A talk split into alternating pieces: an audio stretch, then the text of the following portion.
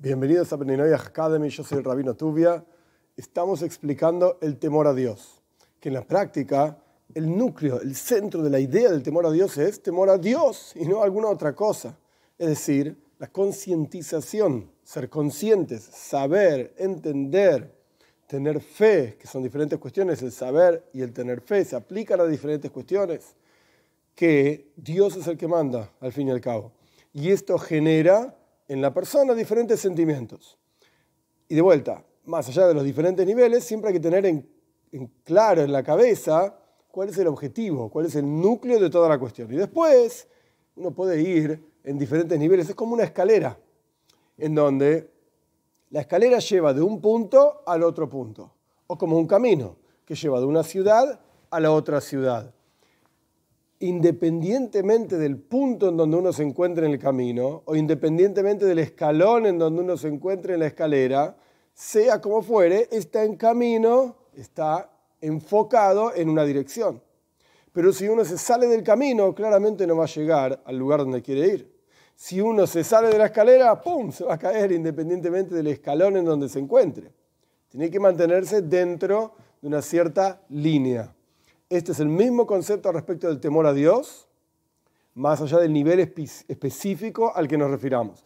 Hay un nivel de temor a Dios, dicho toda esa introducción, hay un nivel de temor a Dios que se llama el temor de la vergüenza.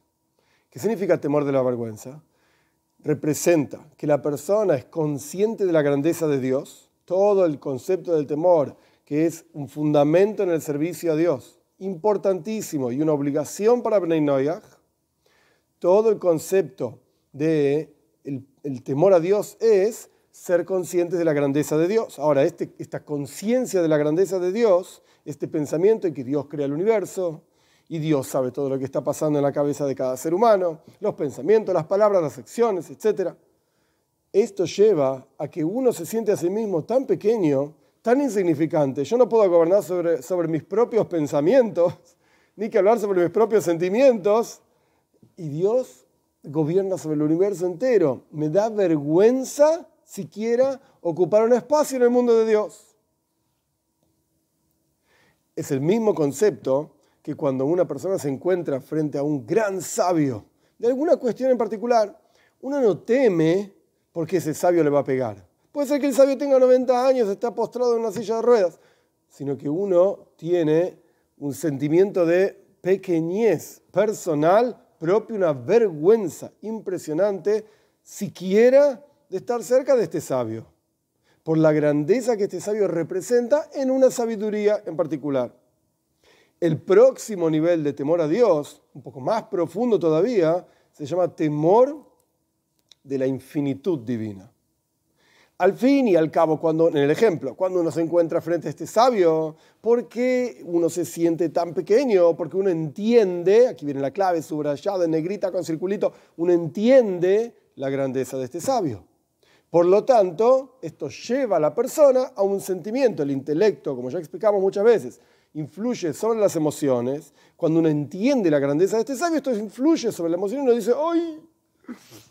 Mejor frente a esta persona me callo la boca ni siquiera me gustaría estar acá. Me, da, me pone nervioso estar siquiera al lado de esta persona. Porque entiendo su grandeza. Ahora bien, vamos al próximo sentimiento.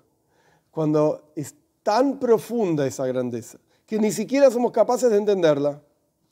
Dentro de los seres humanos puede ser más inteligente, menos inteligente, pero al fin y al cabo estamos todos en una especie de mismo dominio intelectual más allá de la diferencia específica y detallada del intelecto de este y el intelecto de este, pero estamos dentro del mismo dominio intelectual, el intelecto del ser humano.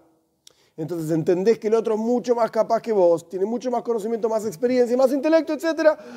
¡Ay! Tengo vergüenza. Pero cuando se refiere a la relación entre el hombre y Dios, es imposible que el ser humano capte y entienda el intelecto divino. No es que es mucho más en cantidad de mi capacidad intelectual. Uy, yo soy un tonto y este es muy inteligente. Es infinitamente superior. Entonces, el sentimiento de que uno entiende la grandeza de Dios genera vergüenza.